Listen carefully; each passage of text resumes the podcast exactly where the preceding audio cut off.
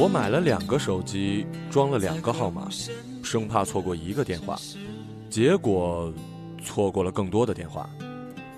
我下载了微博，使用着微信，苹果的电脑里依然留着一块给微软，结果少了老友重逢的微笑。我装了卫星电视，甚至买了卫星电话，还住在卫星新城，结果发现自己很久没有抬头看那些繁星了。都成为历史。我的城市平淡日子，他要不停寻找着生活的词。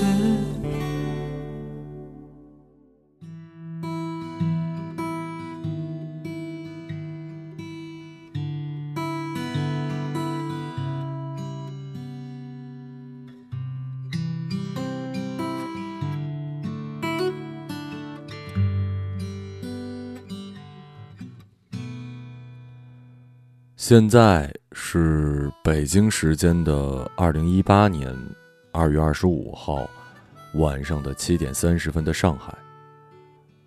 我刚刚录制完了狗年的第一个故事，再过四个多小时，也就是二月二十六号了。再过四个小时，我的个人电台一日调频，曾经的韩小野电台也即将迎来他的四岁生日。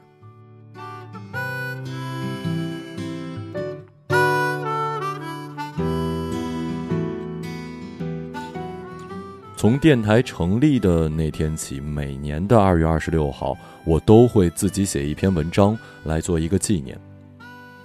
第一年是纪念自己长这么大，终于有了一件每天都在坚持的事儿；第二年是纪念我有了那么多的听众；第三年是纪念因为这个电台，我去过了万和天宜，最终来了万。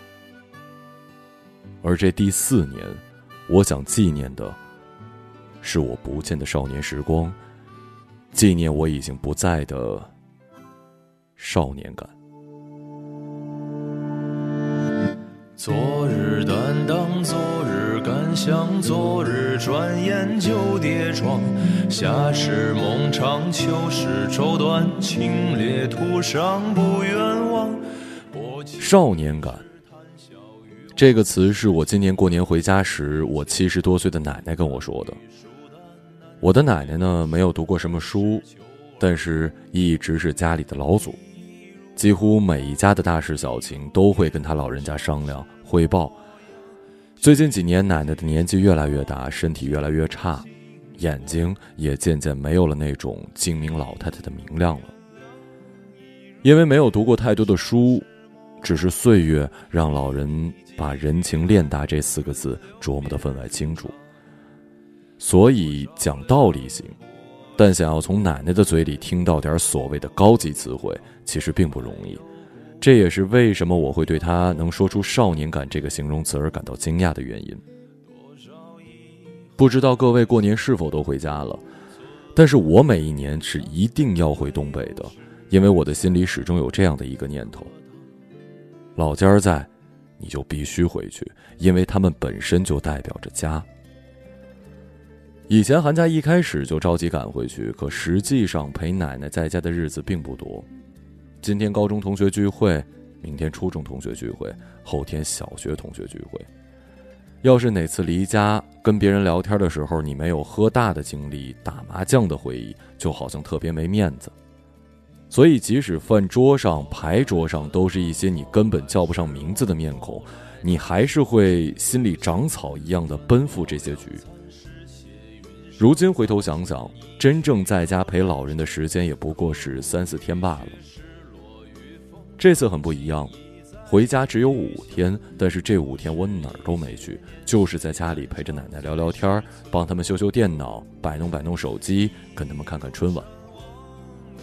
回去之前，奶奶问我要不要吃火锅，要不要吃香辣肉丝，要不要吃炒海米，要不要准备辣酱，好让我烤馒头。可以说，这是我每一次回家都一定会吃的几样菜，一点新意都没有。但是我知道，这是奶奶记忆里我最爱的东西，也是他们现在唯一能给我的东西了。所以我特开心的告诉他们，我都要。以前读书的时候啊，放假回家，奶奶会问学校里好不好；毕业之后，奶奶会问我工作顺不顺利。今年跟我聊的最多的却是家里发生的一些事儿，然后再也不会叫我早起吃早饭了，会在我摸兜的时候，自然而然的把打火机跟烟灰缸推到我的旁边。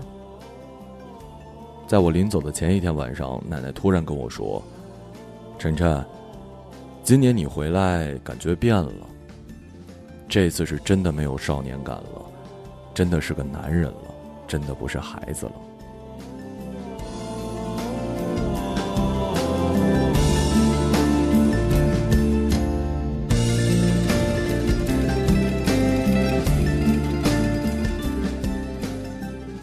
当时没什么感觉，我还开玩笑说：“奶奶，您孙子确实不是孩子了。”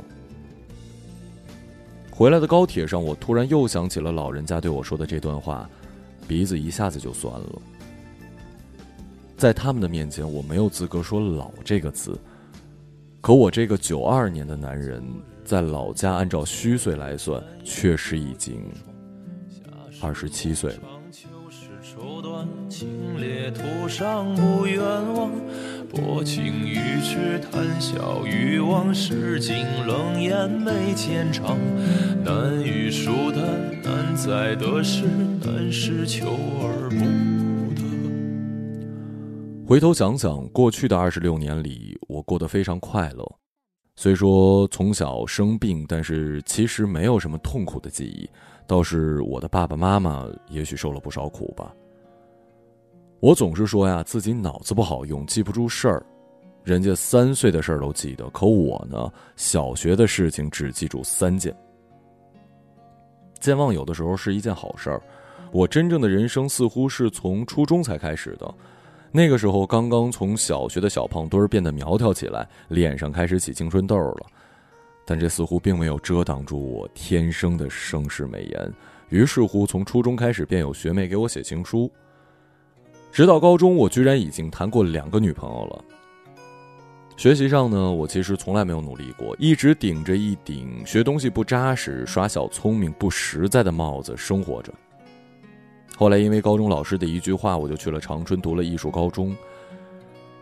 如果说我这辈子最幸运的事儿，就一定是可以有一对这么理解我、支持我的爸妈。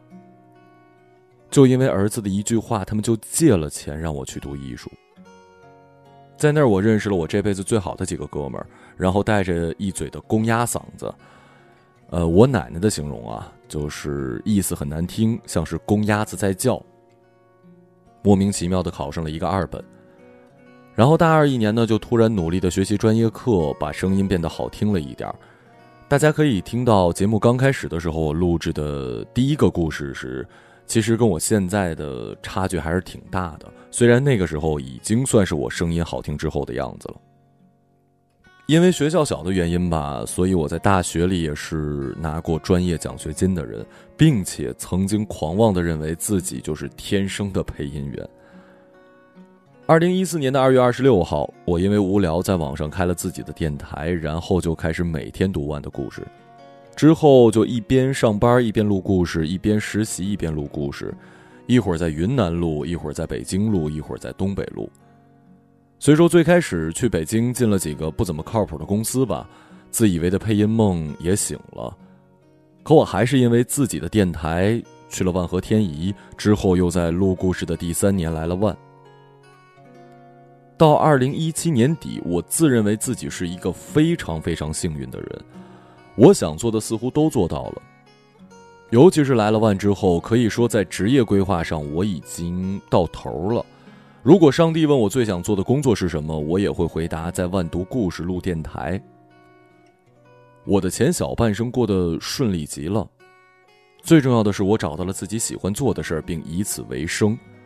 因为太多人的痛苦不在于父母不让你做你喜欢做的事儿，而是你心里压根儿就不知道自己喜欢什么。二十五岁，我满足于现状了。我吃得饱，睡得好，做着爱做的工作，所以我也长肉了。直到去年年底吧，我跟一个朋友聊天他比我大不了多少，可人家已经是一家创业公司的老板了，我好像又有一些焦虑感了。不是说赚多少钱的问题，而是个人价值的问题。我问自己：难道我的价值就只是让目前的听众听着我读着一些别人虚构出来的故事吗？就是做着一个阅读只有五百多的公众号而已吗？不是的，我要让更多的人听到我的声音，我要讲出更多不一样的故事，更多真实的故事才对。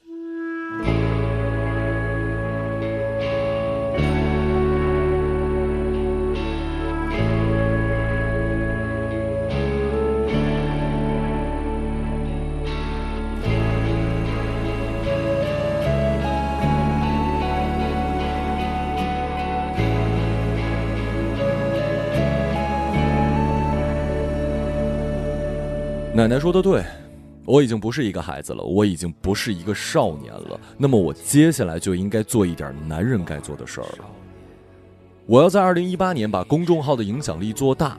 我要做真实的故事采访计划，不一定是明星，也不是千篇一律的提问。我要的是真正的音频版的十三幺。呃，当然了，呃，不是要成为像许志远老师一样的油腻中年人。我要面对面的和真实的故事做交流，我希望看到故事里真实的人。另外，我希望可以做儿童阅读。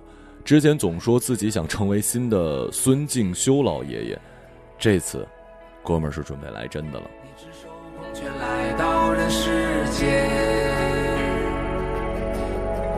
为找到虽然我并不能明确的说出我下一个目标、下一个人生阶段希望会是什么样，但我能看到它大概的模样。一年不行，我就做两年；两年不行，我就做五年；五年不行，老子就做十年。如果说做电台这么久以来给我带来了什么，除了收获了你们这群听众之外，最重要的就是告诉了我一件事儿。只要你不是傻逼，只要你干的事情不是傻逼的，那么只要努力坚持去做，那么一定一定会成功的。这不是鸡汤，而是我坚持了四年，真实的带给我的东西就是这些。两年前的今天，我写了一篇《再见韩小野》，那么今天的故事不如就叫做《再见少年马小成》。眼前的苟且，还有诗和远方的田野。你是手空拳来到人世间，为找到那片海不顾一切。最后说一句，无论什么时候，我对自己的定位。都是那四个字：说好故事，说好故事。看他背影的成长，看他坚持回望。我知道有一天，我会笑着对他说。